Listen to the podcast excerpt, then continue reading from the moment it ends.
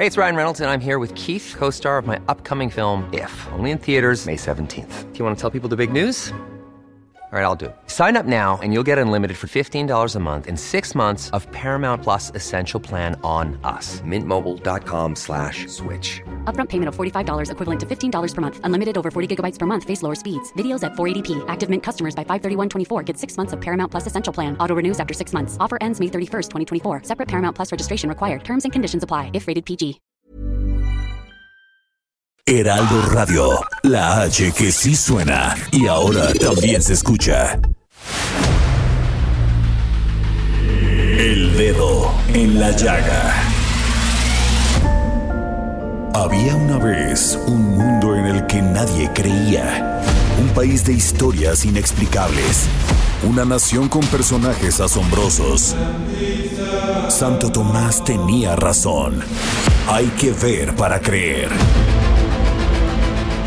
El México increíble, las verdades que duelen, la voz de los que callan, el dedo en la llaga. Infórmate, diviértete, enójate y vuelve a empezar. El Heraldo Radio presenta El Dedo en la Llaga con Adriana Delgado. Así. Vino blanco, noche y viejas canciones. Y se reía de mí. Insectos era la maldita primavera que queda de un sueño erótico, sí. Si de repente me despierto te has ido.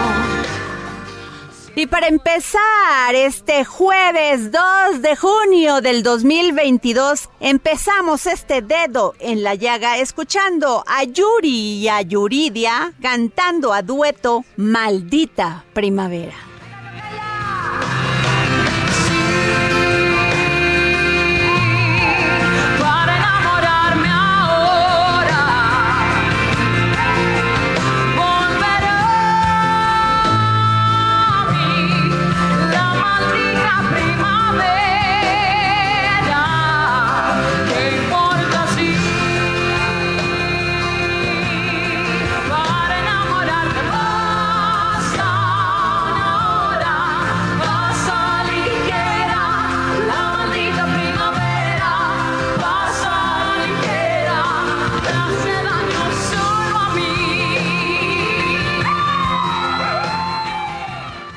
Con ustedes se queda nuestro querido Samuel Prieto.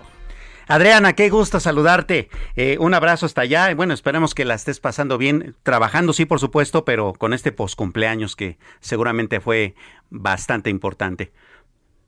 Este, y no se pierdan también este, el resto del programa porque, bueno, tenemos además de la información más importante del día, una entrevista bien interesante que hizo Adriana Delgado justamente con este caso tan sonado que se dio ayer, ¿no? De la, de, la determinación del jurado en Estados Unidos sobre la victoria de Johnny Depp. Bueno, una victoria más o menos eh, extraña, ¿no? Porque también tiene, eh, pírrica exactamente, me dice el maestro Jorge Sandoval, en el sentido de que también tiene algunas acciones, sanciones que pagar, pero ya nos dirá ella más detalles al respecto. Eh, por otra parte, bueno, empecemos con información que tiene que ver con la capital mexicana, porque bueno, usted sabrá desde muy temprano por la mañana, eh, las vialidades se iban a ver bastante estranguladas eh, por aquí, este paro del Frente Amplio de Transportistas que eh, pues tenían ya advertida a la ciudadanía de que iba a haber bloqueos, particularmente a varias entradas de la ciudad y a muchas avenidas importantes. Sin embargo, bueno, hacia las 11 de la mañana, de acuerdo con la información de la jefa de gobierno capitalina, Claudia Sheinbaum, pues varias de estas vialidades ya habían sido liberadas y esto pues tuvo que ver eh, bastante con eh, un trabajo de negociación y de conciliación que hizo justamente el gobierno capitalino y para esto justamente nos estamos comunicando vía telefónica con el secretario de gobierno de la capital mexicana, Martí Batres. Martí, ¿cómo le va? Muy buenas tardes, qué gusto saludarle. Samuel, ¿cómo estás? Saludo al auditorio del dedo en la llaga. Muchas gracias, Martí. Eh, cuéntenos cómo fue esta liberación de las vías, porque entendemos que las demandas que tenían los señores transportistas eh, desde eh, a todas luces y era además la posición de un principio del gobierno de la ciudad es que pues era inadmisible, no un aumento de, de, de precio a la tarifa tan elevado. Sí, en efecto, nosotros lo hemos dicho, eh, es inadmisible que se quiera aumentar la tarifa en tres, cuatro, cinco pesos, pues sería un golpe a la economía familiar. Tenemos que cuidar a la gente, eso es parte de las responsabilidades sociales del gobierno. Pero por otro lado, esta cuestión de parte de los transportistas de que me aceptan mi aumento o si no bloqueo la ciudad, estrangulo a la ciudad, pues es inadmisible. Es inadmisible el chantaje. O sea, nada de que o me, o me aumentan la tarifa o estrangulo a la Ciudad de México, no. Por eso el gobierno actuó preventivamente desde ayer informando a la ciudadanía.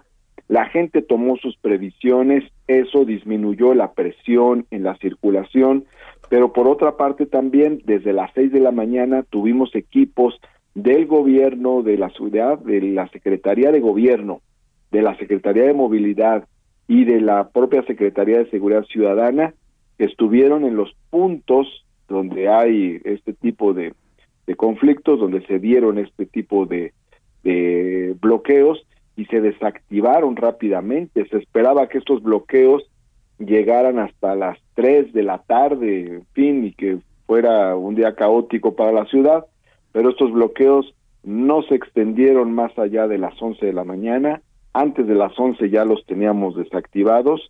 No fue un día caótico para la ciudad. La ciudad trabajó con normalidad, afortunadamente.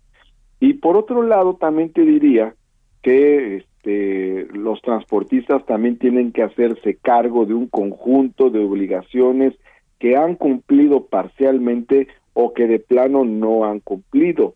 Me refiero, por ejemplo, a que el chofer debe traer uniforme, a que no puede ir con acompañante, a que el vehículo debe tener la cromática correspondiente, a que no puede haber vidrios polarizados, a que no se puedan utilizar las placas de un vehículo, de un vehículo y otro y otro, sino las placas son para un solo vehículo.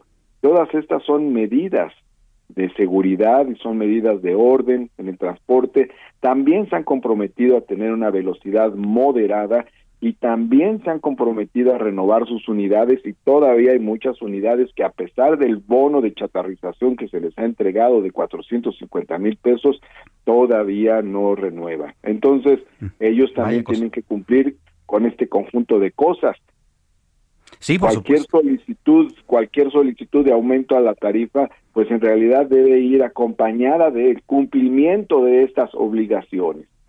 Así es, este, estamos eh, conversando con Martí Batres, él es secretario de Gobierno de la Ciudad de México. Eh, señor secretario, y bueno, ¿cómo eh, fue que la autoridad logró este, sacar adelante el momento crítico del asunto? Porque sí entendemos que todas estas demandas que ellos tenían, pues tenían también el plus este o, la particularidad de que eran como inamovibles y decían que iban a estrangular la ciudad. Sin embargo, bueno, la operación política y la operación policíaca estuvieron, digamos, bastante puntuales, como tú no los acabas de, narrar de una manera bastante específica, este, ¿cómo le hicieron para que no hubiera un enfrentamiento? Bueno, combinamos de varias cosas. Te voy a decir. Uno, tareas de prevención e información. Desde ayer informamos y pusimos al descubierto este conjunto de bloqueos que querían realizar. Luego, dos, Acudimos muy temprano, desde las seis de la mañana ya había compañeros en los diversos puntos de posibles bloqueos. Tres, desactivamos los bloqueos con intervención política o con intervención de la policía.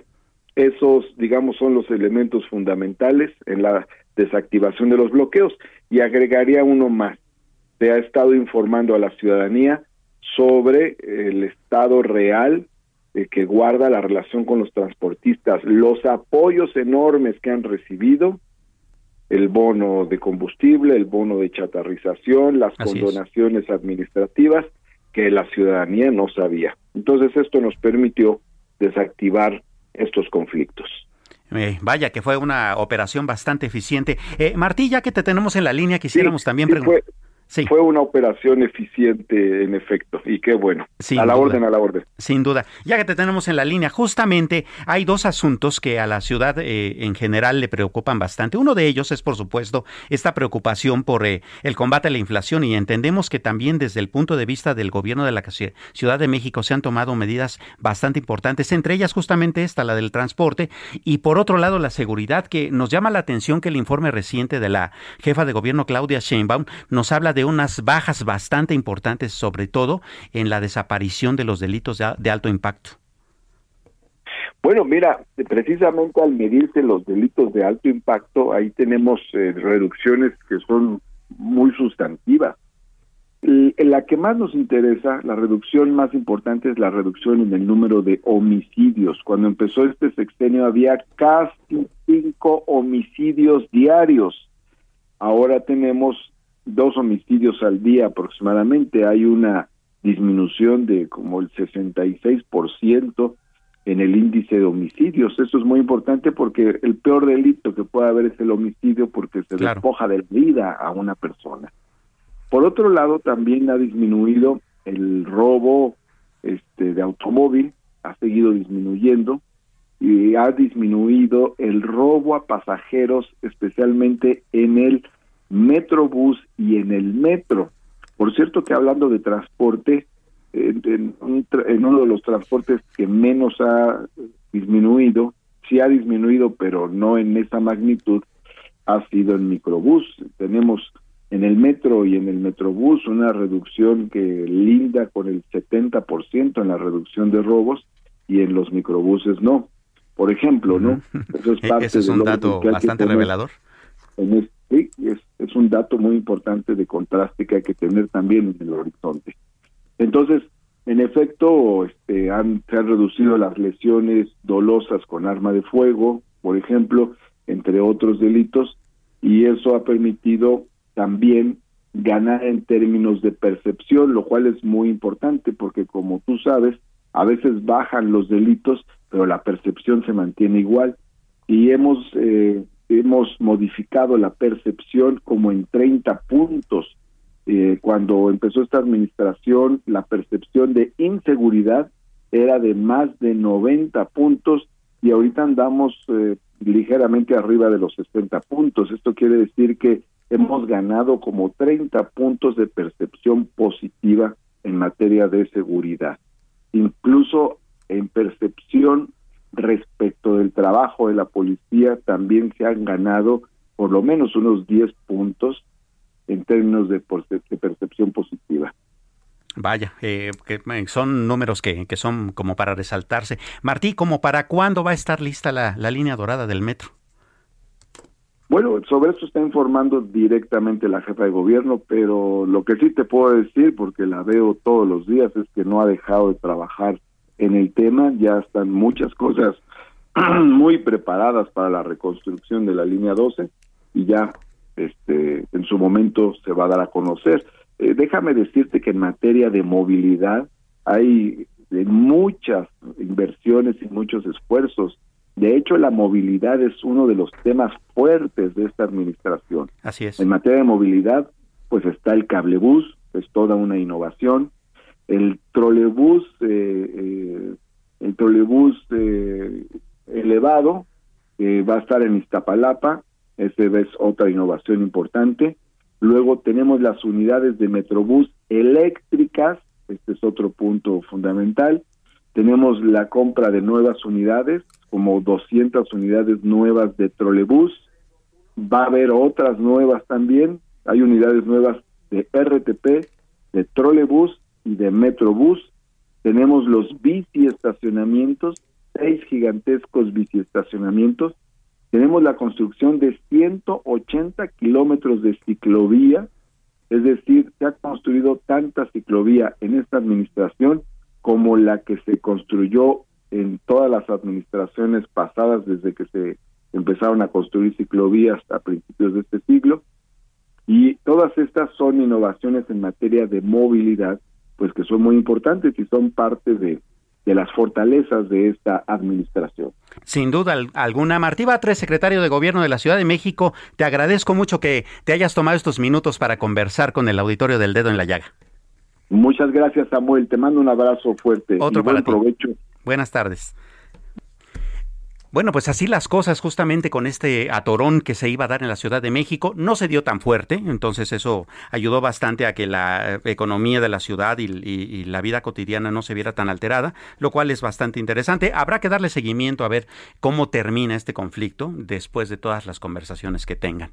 Y bueno, vamos a otros asuntos. Eh, fíjese usted que el día de ayer el Banco de México eh, pues tuvo su conferencia de prensa en la que presentó su, su informe trimestral este de pues de cómo cómo va la economía, ¿no? Y hay algunos datitos que llaman bastante la atención. Eh, el Banco de México dice que pues siempre no vamos a crecer a 2.4% este año, sino hasta 2.2%, pues justamente por todo este gran problema que se ha estado dando en el mundo con respecto a las cadenas de suministro, con respecto a la inflación, con respecto a que pues muchos de los sectores productivos todavía no están como que del todo eh, dando este de sí para poder este levantar todavía más la economía. Más aún, la inflación eh, va a terminar por ahí del 6.4%, según algunos eh, analistas económicos en línea justamente con los datos del Banco de México y este, pues bueno, las cosas eh, no, no, están, digamos, tan bien. Sin embargo, bueno, el panorama todavía habrá que revisarlo en el corto y mediano plazo. hablemos de estos asuntos con Luis Adrián Muñiz, él es economista para México de Vector Casa de Bolsa. Luis Adrián, qué gusto saludarle. Hola Samuel, ¿qué tal? Muchas gracias por la invitación, todo un gusto para mí. Eh, muchas gracias. Eh, igualmente. Igualmente. Eh, Luis Adrián, ¿cómo ves tú el reporte y el ánimo del, Banco de México después de todos estos informes?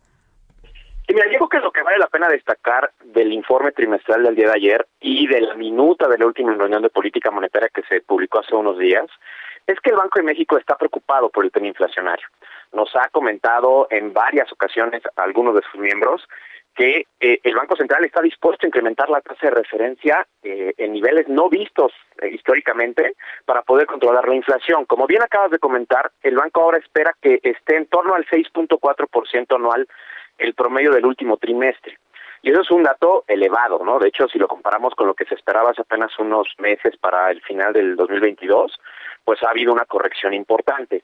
Y respecto a lo que espera el mercado, la verdad es que, eh, de hecho, hay algunos economistas que pensamos que puede ser un poco más alta. Nosotros en Vector tenemos una estimación puntual del 7%, podría ser un poquito menos dependiendo de cómo se va comportando los precios de los productos eh, que, están eh, contemplados en el PASIC, pero por el momento somos un poco cautelosos y en ese sentido sí creemos que la inflación puede estar pues cercana al 7% al cierre de este año. Este, Hablando justamente de esta inflación, Luis Adrián, eh, hubo un dato que a mí en lo particular me, llamó bastante la atención y quisiera preguntarte tu opinión, y es que el eh, subgobernador Jonathan Heath decía que si no se hubiesen dado estos estímulos a la gasolina vía estímulos fiscales y a través de la cuestión esta del IEPS, entonces tendríamos una inflación por arriba del 9%. Eh, esto en contraposición con el hecho de que ha salido información estos días en el sentido de que los ingresos petroleros extras por el sobreprecio que tiene el, barril en el mundo, pues como que ya están rebasados con respecto a estos apoyos. ¿Tú cómo ves ese panorama? Mira, lo que comenta es, real y está muy en línea con lo que la misma Secretaría de Hacienda ha, estimado también. Eh, todo el esfuerzo que el gobierno federal ha realizado para controlar el precio de las gasolinas sí ha tenido una implicación importante para la inflación, una implicación a la baja para la inflación. ¿Qué tanto puede sostener el gobierno federal estos subsidios? Eh, pues depende de cómo se comporten los ingresos petroleros, que como acabas de comentar, eh, se han comportado bastante bien porque el precio del petróleo a nivel internacional ha estado muy elevado y se espera que se mantenga sobre, niveles altos. Entonces, estos mayores ingresos petroleros son los que están permitiendo que el gobierno federal subsidie de manera tan agresiva el precio del el precio interno de las gasolinas. Puede haber un efecto, pero la verdad, eh, digamos, sobre el déficit público, pero la verdad es que no es un efecto tan importante justo por estos excedentes. No estoy diciendo que esté bien y mal, ¿no? En el sentido de que pues tenemos ingresos que nos están lloviendo del cielo literalmente por el tema del petróleo y el gobierno ha decidido destinarlos a este uso. ¿Podría destinarse a otras cosas? Sí, pero sí también tiene una eh, implicación social y una implicación pública el hecho de que los precios estén un tanto controlados para que a su vez no alimenten de en mayor medida los precios de otros productos y a su vez la inflación. Sí, claro. Y ah, de regreso un poco también al asunto de, la canasta esta que está contemplada en los 24 artículos eh, eh, de consumo del PASIC. Bueno, eh, hay algunos estudios que revelan que si bien es cierto se ha contenido su precio, su, su precio en, en términos de suma, está subiendo de una manera muy pequeña, también es producto más bien de un asunto estacional, más que de que la medida esté funcionando. ¿Tú cómo ves esto? Mira, yo creo que aún es pronto para poder evaluar la medida. Eh, la aplicación del el PASIC se anunció a principios de mayo y va a aplicar de manera efectiva, digámoslo, hasta finales del mes. Entonces, todavía yo esperaría hasta junio para poder identificar cuál va a ser el efecto, el efecto real. Hay dos o tres puntos que creo que vale la pena comentar a este respecto. El primero de ellos es, el PASIC contempla una serie de genéricos, pero en realidad solamente una variedad de genéricos. Es decir, el PASIC te dice que van a mantener sin cambios el precio del pan blanco, pero Bimbo anunció que solamente iba a mantener el precio del pan blanco grande. Y como tú sabes, pues hay pan blanco chico, mediano, pan integral, pan tostado. Entonces, solamente es una variedad del genérico. Entonces, eso no quiere decir que todos los genéricos del pan blanco van a estar sin cambios. Y en ese sentido el efecto del PASIC pues se va a ver disminuido porque solamente es una variedad. Así es. El otro, el otro tema es que también existen estos factores estacionales que tú me estás diciendo, en particular para los precios agropecuarios, ¿no? El limón, la cebolla, el aguacate, todos estos productos tienen a tener ajustes al alza muy importantes, pero también a la baja. Entonces, el hecho de que se mantenga sin cambios, pues probablemente puedan no necesariamente jugar a tu favor, porque probablemente en ese periodo en particular, pues pudo haber bajado por temas estacionales. Entonces, la evaluación del PASIC por sí mismo en el corto plazo es muy complicada. Y por eso es que nosotros en Vector creemos que el efecto podría ser tan modesto como 30, 35 puntos base al cierre del año. No es un efecto sustancial. El efecto más importante más bien podría venir en el mediano plazo, cuando las medidas asociadas a la producción puedan comenzarse a observar, porque son medidas de mediano plazo y pueden ayudar, pero no en 2022. Claro, y también el efecto entonces que tendría en la economía familiar y particularmente considerando que la inflación está pegando fuertemente en la parte de los alimentos, también sería marginal, ¿no? Va a depender mucho de la canasta de cada familia, ¿no? Como te decía, pues si la familia a la que nos estamos refiriendo consume esta variedad de genérico que nos están anunciando que se va a mantener sin cambios, pues sí puede ser un efecto más importante que el que podría observarse para alguien que simplemente no consume el pan blanco grande, sino que come el pan blanco chico. Y este sí puede subir. ¿No? Entonces, va a depender de la canasta como en todo, la inflación que estamos observando, pues es una medición sobre una canasta de genéricos muy particular y por eso es que la inflación, pues es, o la percepción de inflación a lo largo de todas las familias, pues es diferente, ¿no? Dependiendo de cada canasta. Sí, por supuesto. Oye, Luis Adrián, y bueno, terminando este, eh, de redondear esta idea, ¿cuál es tu apuesta con respecto a la reunión de política monetaria que se dará justamente al final de junio? Eh, ¿Será punto 75? ¿Será punto 50? ¿Cómo ves el panorama? Mira, yo creo que el Banco Central ha hecho una labor importante en los últimos días de comunicación para que el mercado se alinee a que el siguiente ajuste va a ser de punto 75. La, los niveles de la inflación que estamos observando eh, lo ameritan, ¿no? Y lo justificarían plenamente. Y creo que sería una buena señal porque es un ajuste que nunca habíamos visto. O sea, el, mayor ajuste que habíamos observado era, era 0.5. 0.75 creo que manda la señal de que el Banco Central está comprometido a mantener ancladas las expectativas de mediano plazo y que no va a permitir que eh, la inflación continúe en niveles elevados por mucho más tiempo. Entonces yo creo que eh, la probabilidad de un ajuste de 75 puntos base en la reunión de junio es muy elevada. Eh, prácticamente se puede decir que está descontado o que el mercado está comenzando a descontarlo de manera muy importante. Y, y lo relevante es que va a venir en adelante, después de la reunión de junio. Probablemente podríamos ver otro ajuste de 75 y hacia el cierre del año ver ajustes un poco más moderados de entre 50 y 25 puntos, pero probablemente las siguientes dos reuniones pueden ser de 75. Vaya, pues sí, sí, y es que también eh, desafortunadamente la situación lo amerita. Luis Adrián Muñiz, economista para México de Vector Casa de Bolsa, te agradece con mucho este estos minutos de conversación con el auditorio del Dedo en la Llaga. Gracias Samuel, que tengas buena tarde, un saludo a todos. igualmente para ti. Bien, pues eh, así las cosas en, cuestiones económicas. Y bueno, antes de irnos a un corte, eh, ¿qué, le parece si recordamos que El Dedo en la Llaga es el único programa que diario regala libros? Y hoy tenemos la transformación de México desde sus ciudades. Este es un eh, volumen bastante interesante, es un libro de estos que llaman de mesa, muy bonito, con muchas ilustraciones, editado por la Secretaría este, de Desarrollo Agrario, Territorial y Urbano del Gobierno Federal. Muy interesante, porque trae también datos estadísticos y geográficos muy relevantes. Y usted sabe, para obtenerlo, lo único que tiene que hacer es seguir a Adriana Delgado Ruiz en arroba Adri Delgado Ruiz en Twitter. Y entonces pida usted, yo quiero el libro La Transformación de México y se lo lleva. Este, tenemos otro, pero después del corte. Vamos a una pausa, no tardamos.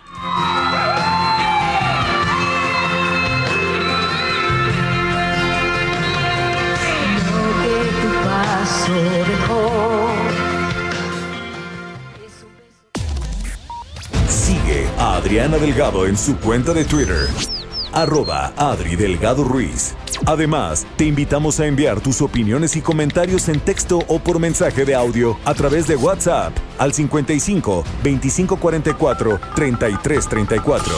Y si quieres escuchar El Dedo en la Llaga de El Heraldo Radio en cualquier momento. ¿Ready to pop the question? The jewelers at BlueNile.com have got sparkle down to a science with beautiful lab grown diamonds worthy of your most brilliant moments. Their lab grown diamonds are independently graded and guaranteed identical to natural diamonds, and they're ready to ship to your door. Go to Bluenile.com and use promo code LISTEN to get $50 off your purchase of $500 or more. That's code LISTEN at Bluenile.com for $50 off. Bluenile.com code LISTEN.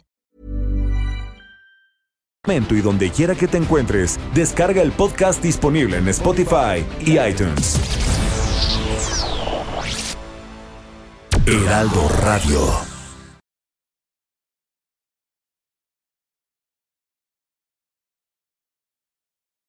Heraldo Radio. Sigue a Adriana Delgado en su cuenta de Twitter en arroba Adri Delgado Ruiz. Y envíanos tus comentarios vía WhatsApp al 55 25 44 33 34 o 55 25 02 21 04. Adriana Delgado entrevista en exclusiva al CEO Owner Mods Wanted Group, director del Pabellón de México de la Expo 2020 Dubai, Bernardo Noval. Bernardo, se formó un fideicomiso para toda la Expo de Dubai. ¿En qué consistió? Mira, fue un fideicomiso público-privado. Lo formamos en el Banco de Hacienda, en Banobras, y fue un fideicomiso donde permite eh, o permitió la participación de instituciones públicas que quisieran aportar a su participación en la Expo Dubai y también empresarios, empresas mexicanas o extranjeras que quisieran aportar para poder participar. Este fideicomiso reguló toda la operación operación, eh, administración y pues inversión que tuvo México en la Expo Dubai. Fue así como logramos que el proyecto sucediera, puesto que ah, como, como sabes, pues las instituciones o secretarías no pueden destinar recursos por la política de austeridad. Fue por eso que se tomó la decisión en consenso de hacer un fideicomiso. Jueves, 11 de la noche, El Dedo en la Llaga, Heraldo Televisión. Interesante e importante ver esta entrevista que es justamente hoy a las 11 de la noche por Heraldo Televisión con nuestro buen amigo eh, Bernardo Noval, ¿no? Eh, un promotor bien importante de la cultura en México, cabe decirlo, ¿no?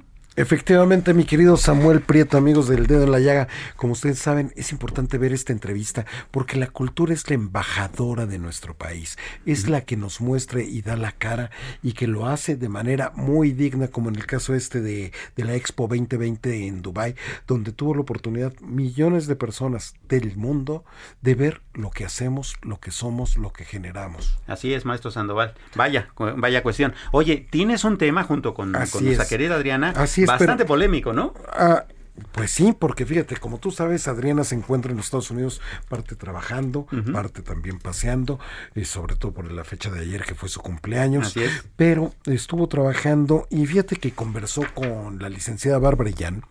Ella fue su procuradora de atención a víctimas de delito de la Procuraduría General de Justicia de enton del entonces Distrito Federal durante 10 años. Fue la fundadora del CABI y actualmente es la consejera ciudadana de la Fiscalía General de Justicia de la Ciudad de México. Y fíjate que Adriana tomó el pulso allá en los Estados Unidos de todas estas reacciones que se han dado a raíz del fallo del veredicto en el caso Johnny Depp contra Amber Heard, ¿no? Eh, pero fíjate que conversaron con una perspectiva muy diferente, no la de la farándula, muy diferente perspectiva. Yo los invito a escucharla. Venga. Bueno, pues llegó a su fin esta historia legal entre Johnny Depp y Amber Heard y llega a su fin tras seis semanas de testimonios y declaraciones, siendo pues considerado uno de los juicios más mediáticos que se llevan a cabo no solamente en Estados Unidos, sino a nivel mundial. Cabe recordar que esta batalla legal empezó entre Johnny Depp y Amber Heard después de que ella escribiera un artículo en el Washington Post asegurando que era víctima de violencia de género. Cabe mencionar que nunca mencionó el nombre de Johnny Depp, pero pues sí se refería directamente a él. Con esto pues él la denunció no por violencia ni nada de esto, sino por difamación y luego ella contrademandó. Y bueno, en este juicio hemos visto ir y venir declaraciones de violencia, pero lo más interesante es que de los miembros del jurado, cuatro eran hombres y dos mujeres.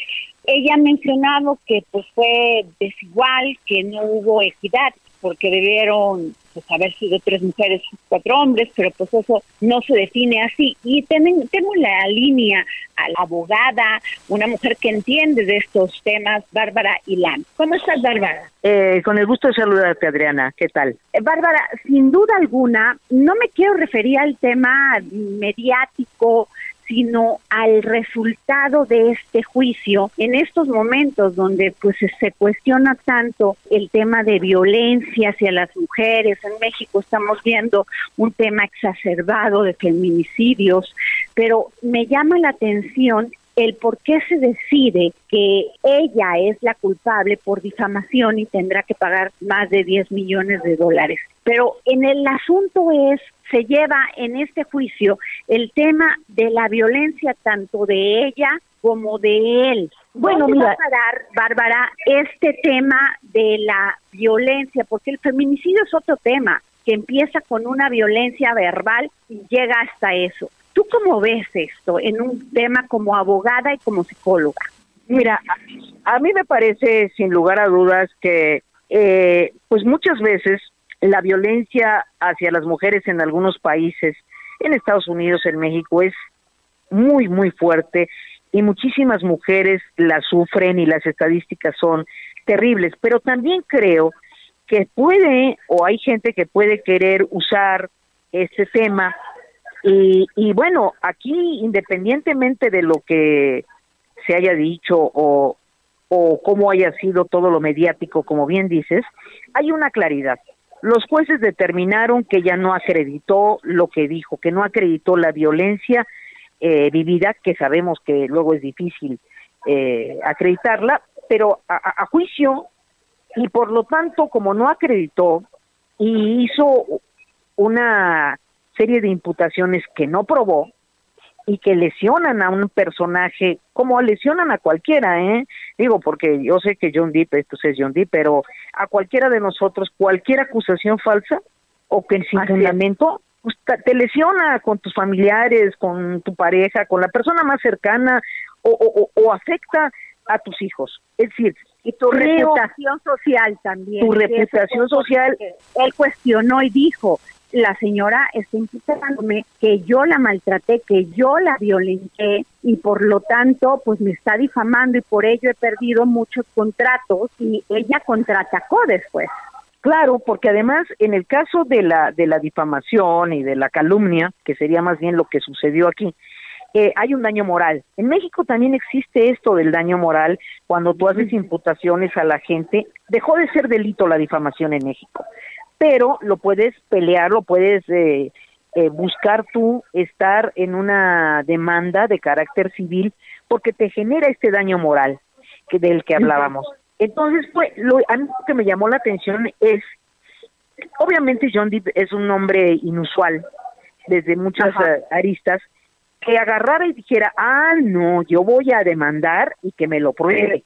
Porque generalmente muchos hombres, de acierto o no, piensan que haciendo menos ruido sale mejor, porque obviamente pues pues eh, las leyes y todo la credibilidad debe ser para las mujeres. A mí por una parte me, me, me duele, me parece grave que algunas mujeres este no prueben lo que dicen, como es el caso de la señora Amber, porque entonces todas las mujeres que sí tienen esta problemática, pues eh, eh, va acreditándose la idea de que muchas mentimos.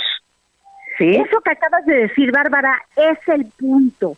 El punto es que ante esto la credibilidad que se está ganando, que se está cuestionando, pero que tampoco puedes difamar. ¿Cómo medir esto entre entre entre la realidad de lo que sucede y también en ese ganar por ganar, por cuestionar, por agredir? Claro, y mira, también en eso tenemos mucho que ver los abogados. Ajá. A veces cuando existían las causales de divorcio, aunque la, la causal no existiera, te decían los abogados, no, pues tú demanda por tal cosa.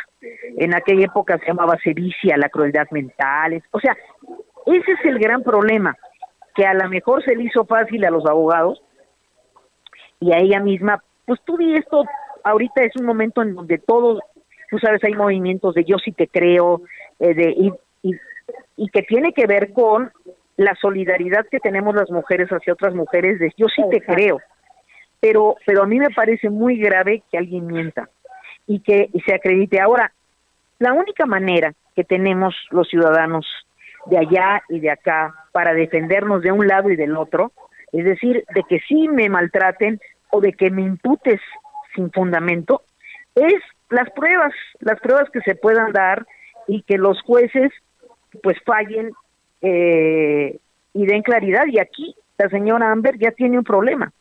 Tiene un problema porque va a tener que pagar el daño moral que le generó a un personaje como él, que efectivamente, tú sabes, y se ha dado que ya te cancelan contratos, o, eh, así es. Entonces, claro, pues, y, si no tiene con qué pagar, como dice su abogada, pues lo va, va a tener que buscar cómo pagar.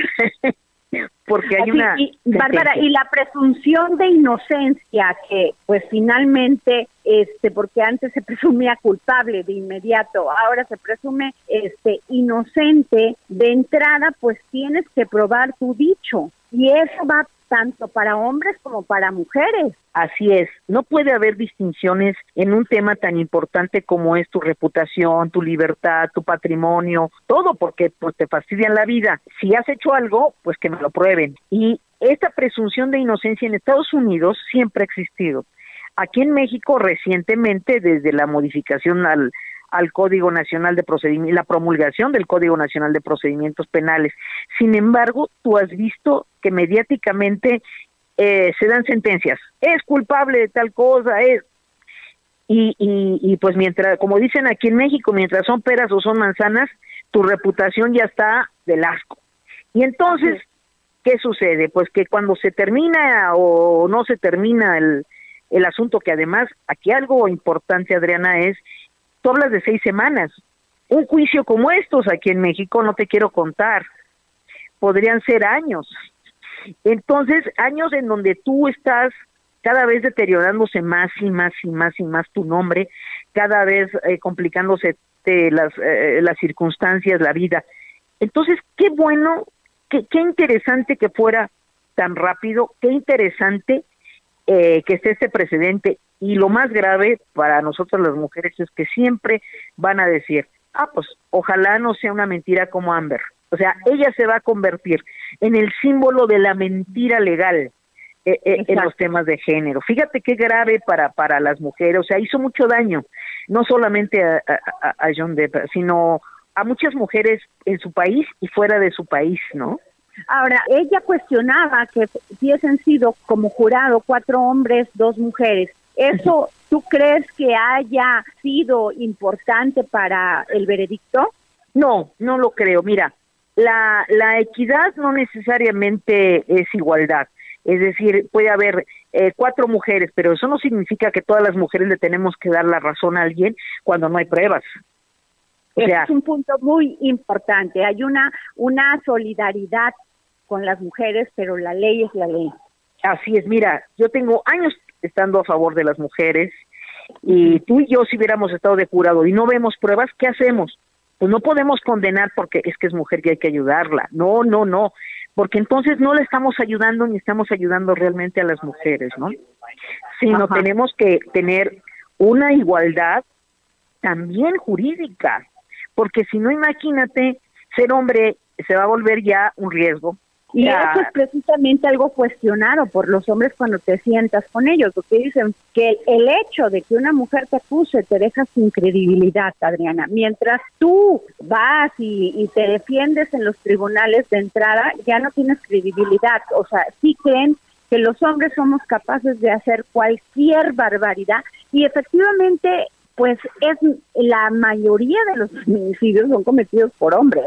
Mira, digo, la, así es, la verdad es de que han sido capaces como género de hacer las peores cosas, los peores asesinatos. Y eso es algo que pues cargan como género, pero de eso a que una persona, un hombre en lo individual sea capaz, porque tampoco podemos hacer una una este eh, regla general, todos los hombres son de lo peor, todas las mujeres son víctimas. Esa dicotomía, eso no nos llevaría a una cuestión de igualdad. Efectivamente, durante muchos años las mujeres eh, sufrieron violencia, todavía en algunos países, sobre todo de corte musulmán, bueno, la palabra de la mujer es cero. Así es. Es decir, no es que no, que no, no es que no esté pasando eso, pero tenemos, ya en los casos concretos, yo, si tú me preguntas, Adrián, los hombres maltratan, claro, los hombres maltratan. John Depp, no porque la ley dijo que no. O sea, así Sí como, como una cuestión global debemos de ser solidarios, pero al caso concreto no podemos querer o decir que la gente vaya este a ser juzgada simplemente porque es hombre o, liberada simplemente porque porque es mujer y eso es una cuestión de veras de, de, conciencia y de perspectiva de género fíjate contrario a lo que la gente podría pensar Qué interesante lo que dices, Bárbara, porque yo creo que hay que tener este, muy claro esas definiciones, tanto legales como morales, porque es muy fácil acusar, Bárbara, y muy difícil regresar a tu honor y a tu dignidad. Creo que ese es un gran punto donde se debe de cuestionar y en países también se deben de cambiar los códigos penales y en nuestro en el nuestro también yo creo que debería de regresar el tema de la penalidad por difamación. Fíjate que se quitó eso de la difamación con el ánimo de que fuera más rápido, pero se mandó al ámbito civil y tú sabes, hay diferentes, de, sobre todo de, gente de la política mexicana, que está en juicios de toda su vida. Este, creo que lo que tenemos que hacer como país es agilizar los procedimientos. Las seis semanas, a mí me impresionan las seis semanas de ese juicio. Acabaron con un asunto mediático, acabaron con, frenaron, fíjate, frenaron el debacle de la, de la reputación del señor Depp. Porque si no, imagínate que si hubiera tardado seis años, uff, el daño hubiera sido 20 veces mayor. Así es. Y además se arregló como se tenía que arreglar, porque dinero eh, yo creo que en este caso no era el tema. El tema es el daño que te puede hacer en su persona por toda tu vida. Mira, el daño moral, mucha gente puede decir, es algo que no se repara. Pues no, pero, pero el daño moral se acredita y se cuantifica. O sea, aquí en México, cuando tú sufres un daño moral, se tiene que acreditar, sí, tengo un daño moral, eh, me quitaron mi trabajo, perdí esto, o tengo secuelas psicológicas, qué sé yo, lo que, lo que tengas. Y luego, ¿eso en qué se traduce? Aquí en México, el daño moral, en algunos casos, cuando no es de reputación y sobre todo por el caso de las víctimas de delitos, es con terapia y todo. Pero allá, en este caso, donde el daño es un daño económico. Y bueno, simplemente el señor no sé cuánto gane por película, pero obviamente es importante que se tradujera en dinero. ¿Por qué? Porque sabes que eso es un freno ante las mentiras de la gente. Aquí en México deberíamos de usar mucho más las, las demandas por daño moral para que eh, eh, seamos un país donde la mentira no se, la mentira está institucionalizada, Adriana. Sí es cierto, así es, sí es eh, cierto. Eso es, eso es una cosa gravísima y entonces, este, pues no, tiene, tiene que, tiene que frenar y a mí me parece un ejemplo muy importante que podremos estar usando en muchísimos espacios esto que sucedió, ¿eh? Es una gran lección para, para moral y legal y también para los temas de género. O sea, pruébalo, pruébalo realmente las cosas que, que, vives y que la ley te apoye, pero no mientas. Así es. No mientas. Bárbara, no sabes cómo te agradezco que nos hayas tomado la llamada para el dedo en la llaga. Yo creo que este es un tema que hay que discutir mucho, como tú lo dices, para entender tanto hombres como mujeres que no podemos abusar de nuestra condición de ninguna manera, física ni verbal. Eso es eso es igualdad de género. Así es, Adrián. Y eso es por lo que luchamos muchas mujeres y también muchos hombres. Gracias, Bárbara A tus órdenes, cuídate mucho. Hasta luego. Pues sin lugar a dudas, una entrevista que hay que volver a escuchar está a su disposición a través de las redes sociales del dedo en la llaga, sobre todo de arroba Adri Delgado. Y si me permite, Samuel, fíjate que eh, lo que tú platicabas con Martí Batres, uno de los temas que, eh, que más demanda la ciudadanía es el tema de la seguridad. Sin duda. Sin lugar a dudas. Y fíjate que Cuautitlán Izcalli está haciendo algo por ella porque acaban de comprar 85 patrullas nuevas con una inversión de 120 millones de pesos. Y fíjate que ahí el cabildo pues sí le dio la lana a la alcaldesa, a la alcaldesa Carla Fiesco para poder a invertir en este tema que es el de la seguridad y le aumentó el 58%. Ah, perfecto, ¿no? Aplausos para la gente de Cuautitlán Izcalli que sí, están pensando en la demanda ciudadana. Aplausos. Y vengan aplausos porque hay un estreno de un nuevo podcast aquí en el Heraldo Digital, aquí en el Heraldo Media Group, aquí, este que se llama La Guía del Hater. Y para hablar de eso tenemos en la línea a Oscar Uriel, comunicador, conductor de televisión, productor de teatro y cine y crítico de cine además. Sí, claro. ¿Qué tal, Oscar? ¿Cómo estás? Un placer, eh, amigos míos, eh, saludarles. La idea era estar con ustedes en cabina, pero ya saben, el desastre que fue ahora eh, vial en toda la Ciudad de México y entonces por eso me estoy comunicando con ustedes vía telefónica, pero espero pronto estarles acompañando ahí en, cabina para platicar. Oscar, pues tú eres un conocido eh, crítico y, conocedor del cine, pero ahora eh, eres el, el, este, el implicado, ¿no? El perpetrador de este nuevo podcast. Cuéntanos de qué va. Sabes que te voy a ser bien honesto. Mira, yo tengo mucho tiempo trabajando en el Heraldo, en sobre todo en el departamento digital. Eh, he hecho mancuerna con Monse Simón, eh, teníamos un Facebook Live también que nos iba eh, bastante bien, pero de repente a nuestra productora Ale Garcilaso se le ocurrió hacer un podcast que se llama La Guía del Hater y esto nace a partir de la cantidad de oferta de contenidos que tenemos todos ahora como espectadores y, y público a partir de la proliferación de las plataformas, ¿no? Y ahora que se vuelve a reactivar también la exhibición de películas en los cines. Entonces, eh, pues de una manera muy inteligente eh, cambiaron el, el, formato de lo que veníamos haciendo Monse Simón y un servidor.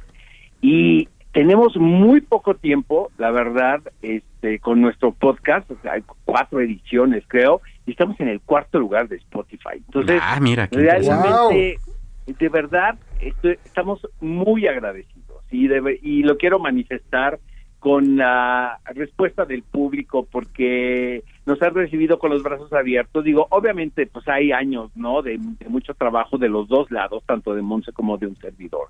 Pero pues uno nunca sabe cómo le va a ir, ¿no? En el trabajo. Entonces, ha sido todo un éxito y pues lo estamos celebrando. Invitamos al público que que no lo haya escuchado, pues que se dé el chance, se llama la guía del hater. Lo encuentran en las principales plataformas, ¿eh? estamos prácticamente en todas eh, la competencia está muy dura, amigos, ¿eh? porque hay también mucha oferta de, de podcast, de recomendaciones de entretenimiento, pero pues ahí empezamos a dar lata y, pues estamos muy contentos con el resultado. Oye, pues eh, este, es que la mancuerna que haces además con, con Monse Simón es bastante interesante. Entonces, básicamente tendremos recomendaciones de series, de películas. Spoilers, supongo que habrá uno que otro, ¿no? Y, mucha crítica, ¿no? Mucho hate. Eh, eh, pues, mira, o sea, tampoco la idea es que sea un producto que se dedique a descalificar los contenidos. Yo la verdad he mantenido siempre como una línea de, en la parte de la crítica de cine, el público que me conoce lo sabe, donde, vaya, yo voy a ver todo esperando que me guste, ¿sabes? Pero de repente, pues ya hay mucha, mucha demanda, entonces hay que informarle al público, pues qué no ver, ¿sabes? O qué ver también. Obviamente todo esto justificado no solamente es el si me gustó, no me gustó, sino se hace un análisis con respecto al, al, a lo que estamos comentando, ¿saben? Muy rápido, este, Oscar Uriel, comunicador, conductor de televisión, productor de teatro y cine y crítico de cine. Tienes 25 segundos para hablar de la guía del hater. Eh, les invito a todos a que nos escuchen en la guía del hater, en las principales plataformas. Hoy salió un capítulo nuevo donde estamos platicando de Obi-Wan Kenobi, esta serie que está en Disney Plus ah, también, y obviamente Stranger Things. Pues muchísimas gracias, Oscar Uriel. Saludos por favor a Monse Simón y ahí estaremos escuchando este podcast, la guía del hater del Heraldo Digital del Heraldo Media Group. Un abrazo. Gracias. gracias a ustedes por el tiempo. Y a nombre de Adriana Delgado, mi querido Samuel El dedo en la llaga ha sido puesto esta tarde. Exactamente. Quédese por favor en sintonía del Heraldo Radio. Gracias. Buenas tardes, buen provecho.